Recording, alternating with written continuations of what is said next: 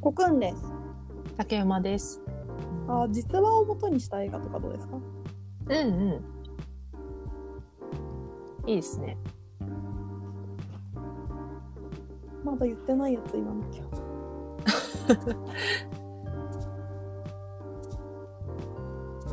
そうね。前、ドリームとかを。あおすすめしてたよねまあドリームも言ってんだわ。うん。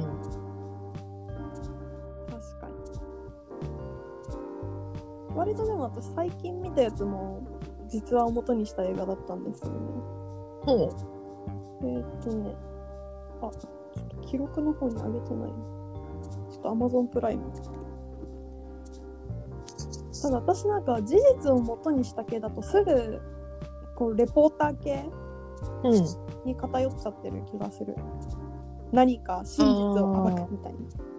ペンタゴンペーパーズの話もしてたあそうそうそうそうね。なんだこのペーパーズは良かった。あ史実これだ。ほい記。者たち。ん記者たちっていう。はいはいはい。よか見ったた。んだ。見た。おこお。れは、えっ、と、アマプラにあったやつなんだけど、うんうん。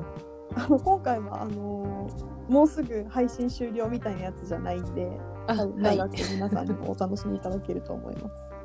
うんうん。ブッシュ政権だからもう結構前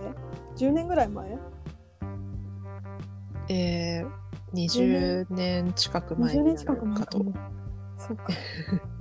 の時代の記者たちの話で、うんイラク侵攻に踏み切ろうとしているタイミング、うんうん。ある新聞社の、えっと、記者たちがなんかニューヨーク・タイムズとかワシントン・ポストは政府はこんな言うてるって言ってるけどこれってマジかみたいなほうほうほう。本当にイラクを攻めることが国を守ることになるのかそれは果たして本当に愛国心なのかうんっ。て言ってそのその戦争を、まあ、いわば止めようとするんだよねはいはい。でも戦争をしようっていうのが作為的であるっていうことはうん。かなりヤバめの力が後ろで働いてるわけですよはいはい。だから、まあ、いろんな危機にも見舞われるしうん。ニューヨーク・タイムズとワシントン・ポストが本当だって言ってる話をお前ら弱小新聞社が嘘だって言ったところで誰が信じるんだみたいなのをうずっと言われます。ん。なしるほんどどい。。うん、しんどかったけどね、やっぱりそういう短力の強さはマジで必要なんだよなって。うんうんこう。うんさっきあのヒーローの話がありましたけど、あなんかそれに近いものはなんかいくらかあるなとは思いましたね。うん。でそ、ういう報道系の史実の作品って、うん、そうだよねそういう信念の強さとか、そうそうそうそう、やっぱこういうのを見るたびにそれは思いますね。うんうん、で作中であの、うん新大統領になられましたバイデンの名前が出てきてへえで彼もなんかいわばこのイラク戦争のスタートに一役買ってしまってるんだよ。はいはいでもうトランプよりはバイデンでしょって思ってたけどうんもうおおちょ大ごとやんと思って調べたらバイデンはこの間違って始めてしまったことを認めた上でうん謝罪はしていた。おーもう謝れるんだったらいいかとかちょっと思っちゃったけどなるほどなんかそのカクカクしかじかみたいなところをちゃんと把握できてないからはい本はい当ははいもうちょっと調べなきゃなとは思っている。がなんこかれはそう私いも知うらないなうん歴史的なところもうんこう踏まえながらね、うんうんうん見れるという点ではかなりいい映画だったかなと思っています。うんうんはい、私が良かったなって思った史実に基づく映画も、うもう同じぐらいのあもうちょっと後の話かなアメリカでもほうえっとねあのータイトルは「ザ・レポート」っていう映画であれそれはアマプラオリジナルですか一応アマプラオリジナルですお。ただ私は、あ、これ去年公開された映画なんだけど、ほうロンドンの国際映画祭でスクリーンで上映されたので、それを見に行って。 いや、これ、ちょっと話が脱線するんですけど、これ見、見ようと思ってなかったのよね。うん当時。ちょうどあの、ロンドン国際映画祭がいる時に私はロンドンに滞在してたんだけど、うんうんそれで別の映画を見に行ったんですよ、映画祭に。うんうんそしたら、見終わった後に、たまたま、ほんと偶然、うんアダム・ドライバーに遭遇したんですよ。いや今ねアダム・ドライバー主演のあれだよなって思ってたんだよそう。出てきたら、うんなんか人だかりがあって、うんで、なんだろうと思って、なんか誰か出てくんのかなと思って、その列に加わったのよ。うんうんでもそんな大ごとな列じゃなかったから、割とこう前から2列目ぐらいに立ってて、誰が来るんだろうって思ったら、アダムドライバー出てきて、うんうんえあ、えあだ、あ、え本物だみたいな。まあそういう風になるわ、まあ、動揺するじゃん。そしたら、まあ、あの、このザ・レポートっていう作品を映画祭で公開するっていうので、レッドカーペットに出てきてたんだけなど、るほどねそれもあって、まあ、本人見たなら見るしかないわと思っうんて、急遽チケットを買い足して見うにん行ったん買いです立けてど。るものなんだ当日あ、えっとね、当日じゃなくて、後日じゃないと無理だった。さすがにそうだようね、ん。日にちによってはもう完売続きだったので、うん、うんで、それをきっかけに見たんですけど、うんうんこれお話としては、あの、9.11うんの同時多発テロ以降に CIA がその容疑者っていうか、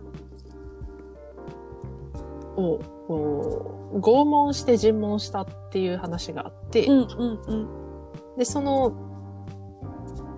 実態っていうのを調査するように主人公のダニエル・ジョーンズって人が、あの、命じられて調査するっていう話なんだけど、うん。まあ、あの、CIA 側とか、特に都合が悪い大きな力によってもみ消されそうになりながら、でも極秘事項なので、そんな大人数では調査できないから、本当一人とか二人とかで膨大なデータを洗うんだけど、うんうんっていうこう壮絶な日々が描かれてまして。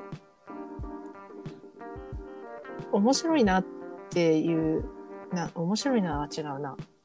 まあ、まずすごくショッキングだったのは確かで、そのお話をね。本当にこう、非人道的な尋問。まあ、拷問なのよ。マジで拷問で。うんうんで、まあ、それを映像で見るっていうショッキングさもあるしそれを実際に CIA が行っていたっていうところも恐ろしいなっていう気分にもなったしっていうのはありつつすごく印象に残ったのはやっぱりアダム・ドライバーの演技で、うん私アダム・ドライバーって「まあ、スター・ウォーズ」とかの印象が強かったんだけどうんうん彼かなりの演技派なんですよね。うんで、特に、ほんとシリアスな映画でもコメディ映画でも映えるんだけど、今回のこのザ・レポートみたいな、もう超ド級のシリアスうん映画の中でも、その、感情の機微とか、うん怒りとか、ふん、なんだろう、憤っている様子っていうのを、実際にこう、切れ散らかすんじゃなくて、こう、ふつふつと内側から湧き上がる怒りとか、う疲れの中ににじみ出る炎みたいなのをすごく上手に演じていて、うんそれがまたこのお話の展開とか、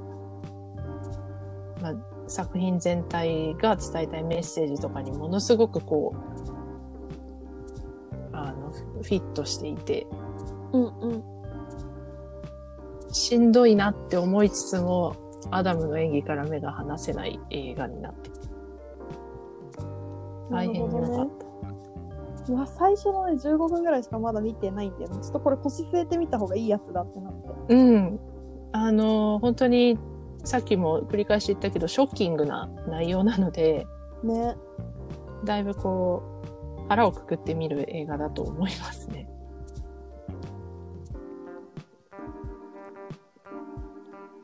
なるほど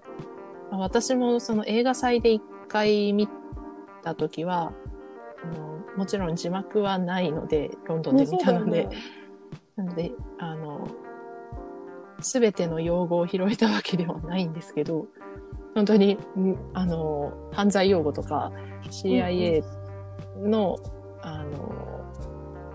なんだろうな、が拷問するにあたって、うん協力を要請した心理学者とか、そういう人たちの専門的な会話がたくさん出てくるので、使われる映画が難しくて、途い中や、そうだよね 映像の力を借りてなんとかついていったけどみたいなところはあ るから、まあ、もう一度日本語字幕付きで見たいなとは思いつつまあ元気な時じゃないと見れないんで、まあそうねちょっとタフだよねうん、なるほどちょうまどちょっと前から見れるようになったもんねアマプラでああそうだっけそうか、うんそうそうまあ、なのでこれもあの実際に隠蔽されそうになってる真実とかを紐解いていくっていう映画だから割うとんコくんは好きかも。うん、うん、多分好きだなとは思った、うんでもさアメリカでこれだけいっぱい出てくるわけじゃんうんこの本当は例えば今回だったら、えっと、戦争のスタートの書類は実は捏造を一部してましたとか、うんうん厳密にはちょっと捏造ではないんだけどとかうん拷問してましたとかうん我が国にないはずがないよね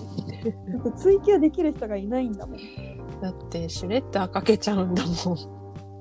だからかけちゃうんだもん議事録消えるんだもん 議事録消えるってやばいよねもう笑えないよねいやー悪いことやってないはずがないよね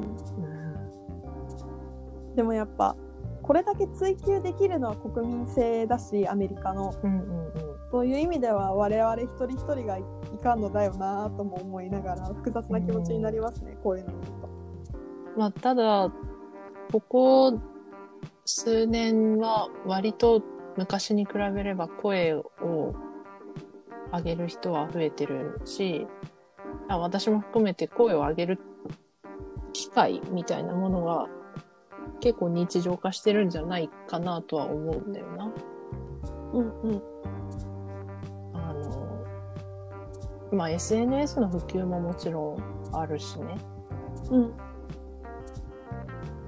なんかこう、ハッシュタグ一つとってもさ、うん割とこう、パワーを持ってるなって最近見てて思うわけよ。うん特に去年今年とか、ハッシュタグ大活躍してた と思そううんだだねけど。 MeToo ぐらいからうん、それもあるし、あの、検察のうん定年を延ばす話。 あやべ、ふわっとしてるな。あなんかあったねもうそうだし。記事を見てくださいでもあれ結局なんか大丈夫だ大丈夫大丈夫っていうか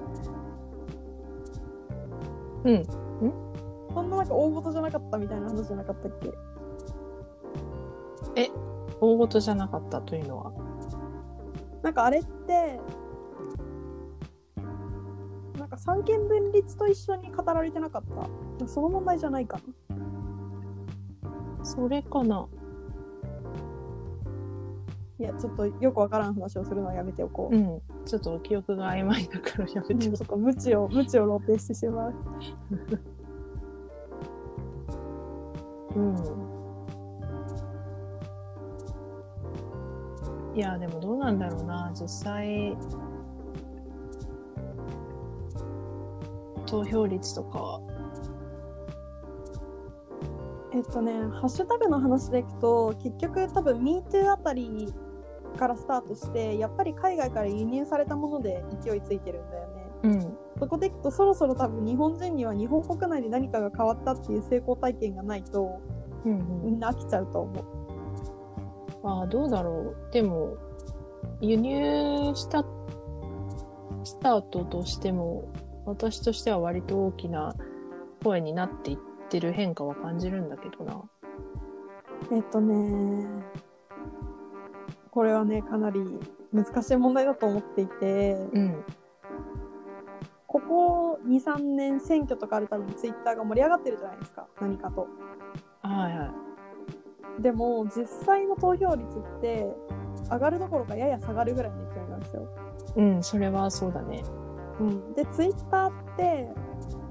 今35歳以上の大体50%ぐらいは使ってんだけど、ねそんな使ってんのうん、ユーザー数で1ヶ月に1回ぐらいアクセス人してる人がと今4000万人は切ってるから3500万人とか3000万人ぐらいうんうん。でなんかあそこで声を上げてる人って結局すごい一部だし声を上げたとしてもちゃんと言ってる人ってもっと少なくなるんだなっていうのはうんうん。すごい思ったツイッターランドってすごいちっちゃい村なんだなっそれはもちろんそうだよ。て、あの、ちっちゃい村だし、もちろん自分でタイムラインとかを作れるから、あの、実際一ユーザそうそうそうーそがう見ている世界っていうのはすごく狭くて、聞いてる声っていうのは限られた声なんだけど、まあ、ただ、うん、だからといって、うん無意味かと言われると、あもちろん無意味だとはそうで全もないよねく思わない、うん、だからといってやらない理由にはならないって仮面ライダーも言ってたからそれは正しいねそううってあの胸に刺さりましたね突然いやーいやでも本当そうだなって思うんだよ投票にしてもさやっぱりあの自分の一票がたかが一票って思う人って未だにいるけど、されど一票じゃない本当にうん本当にまあそれと一緒で、まあ、今後ねあのどういった形で声を上げていくかとかなんか自分の意見を主張していくかっていうのはもちろんそのこの社会に合った形とかを模索していかないといけないんだろうなっていうのはあるんだけどいつまでもこう、あの拝借した状態ではいけないとは思うけれども、まあ一方であの現状あるものでどうにかややりつつっていうのも大事だと思うしなあっていうのはあるなあまあ歩みを止めないことが一番ですかねうんまあそんな感じでちょっとまた皆さんコクンと竹馬宛てにおすすめの映画があればぜひ教えてくださいお願いしますお願いします